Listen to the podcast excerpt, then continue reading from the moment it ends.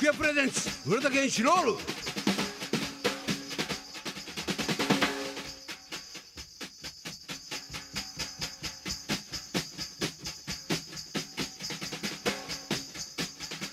福屋プレゼンツ浦田健シロール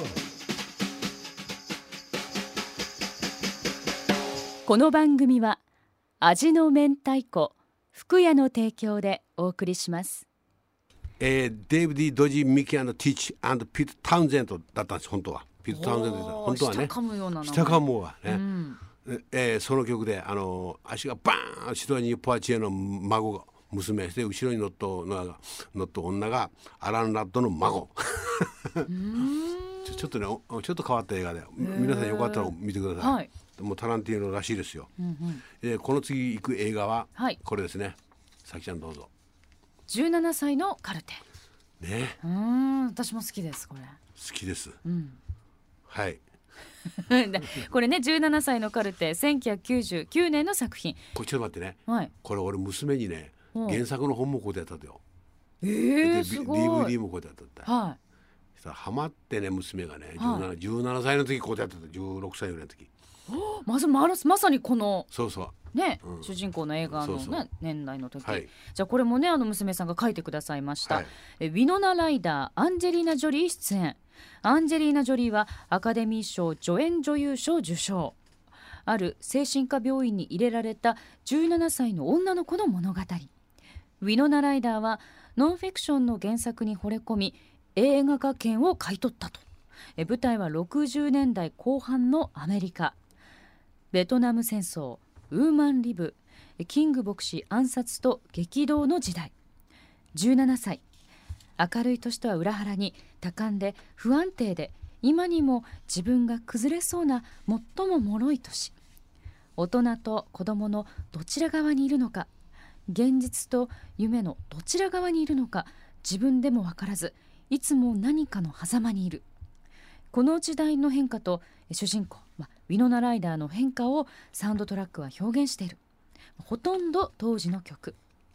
病院仲間であったデイジーが自殺するときに永遠とリピートしている曲。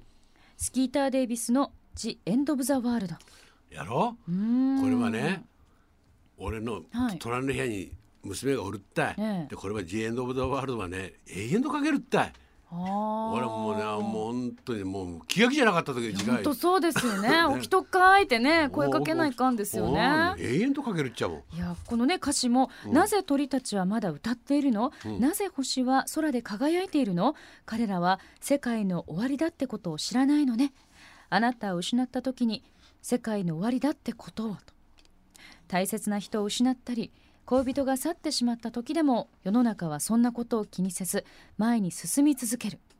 17歳の多感な子にとってこの曲は自分の気持ちを綴ったもの。大人は皆口を揃えて言う。17歳の私に。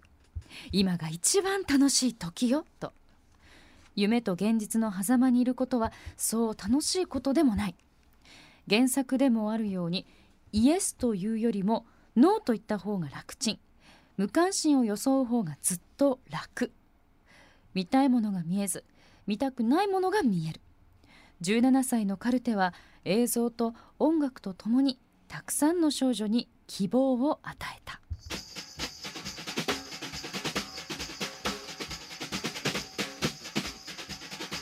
福屋プレゼンツ浦田健シロール。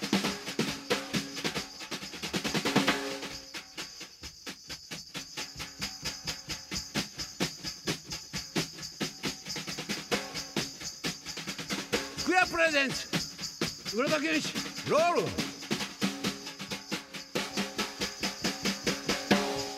この番組は味の明太子福屋の提供でお送りしました Love FM Podcast. ラブ f m のホームページではポッドキャストを配信中スマートフォンやオーディオプレイヤーを使えばいつでもどこでもラブ f m が楽しめますラブ FM.co.jp にアクセスしてくださいね Love FM Podcast.